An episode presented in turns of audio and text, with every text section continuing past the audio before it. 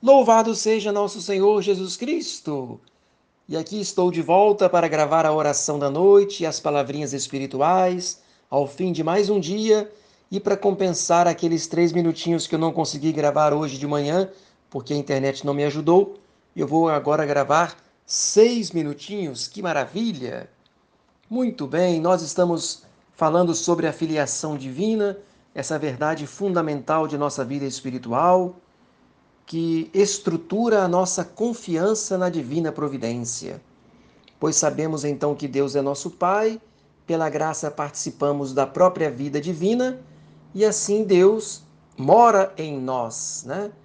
E essa presença de Deus em nós fortalece a nossa confiança e a certeza de que Deus está perto, de que Deus nos conduz, de que Deus nos dá a sua graça, de que Deus nos ilumina de que Deus nos ampara, nos fortalece nas dificuldades da vida.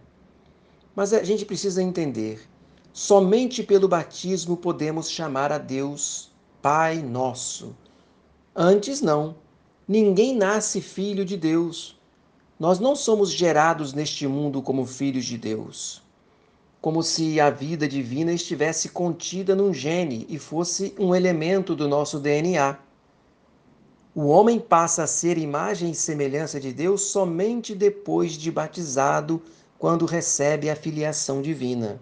Como fala São Pedro na sua segunda carta, capítulo 1, versículo 4, nós somos participantes da natureza divina. Esta participação é pura graça, é um dom gratuito que nos faz mais filhos de Deus do que filhos dos nossos progenitores porque a estes devemos apenas o corpo e ao Pai Celeste lhe devemos a alma.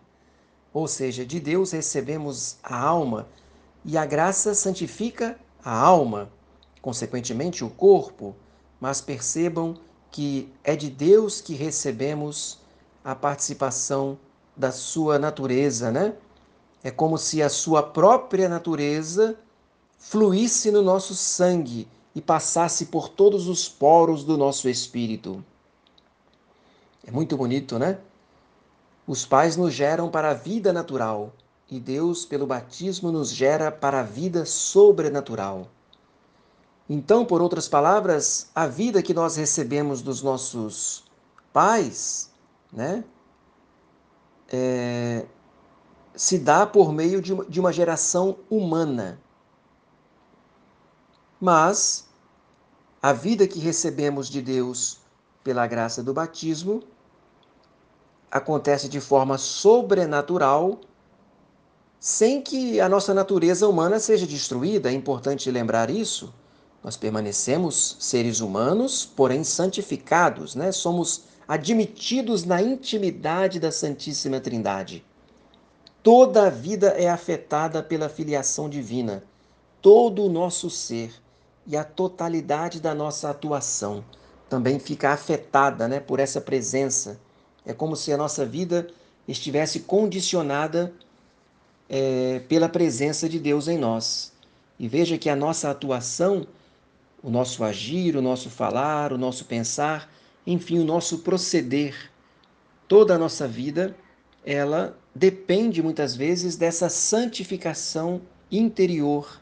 Quando Deus está em nós, Claro, consequentemente, as nossas ações serão santificadoras, serão santificantes, serão santificadas. É Deus que age através de nós também. Por isso que isso é fundamental. Possuir a graça divina é algo que devemos valorizar imensamente. E é possuindo a graça divina que nos dá a dignidade de filhos de Deus. E essa dignidade é muito importante que a pessoa valorize, busque cada vez mais e que nada neste mundo faça com que ela perca né? essa amizade, essa intimidade com a Trindade. Que nenhum pecado nos afaste da união com Deus. Ó grandeza da misericórdia do Senhor, ó abismo de bondade e admiração, ter querido que nós o chamássemos de Pai Nosso. Nenhum de nós teria jamais ousado utilizar esse título, se Cristo mesmo assim não nolo houvesse ensinado. E para terminar então a pequena oração da noite. Dulcíssimo coração de Jesus, recomendo-vos nesta noite o meu coração e o meu corpo, para que repousem docemente em vós. Fazei que as palpitações do meu coração sejam outros tantos louvores que ofereçais por mim à Santíssima Trindade. Fazei que o meu respirar se tornem atos de ação de graças e de afetos inflamados de amor por vós. Nas vossas mãos encomendo a minha alma. Oremos. Visitai, Senhor, nós vos suplicamos a nossa casa e afastai dela todas as ciladas do inimigo, que nela habitem os vossos anjos para nos conservar em paz e que sempre vossa bênção nos proteja. Querida Mãe Virgem Maria, fazei que eu salve a minha alma. Desça sobre você a bênção de Deus Todo-Poderoso, o Pai e o Filho e o Espírito Santo. Amém. Salve Maria!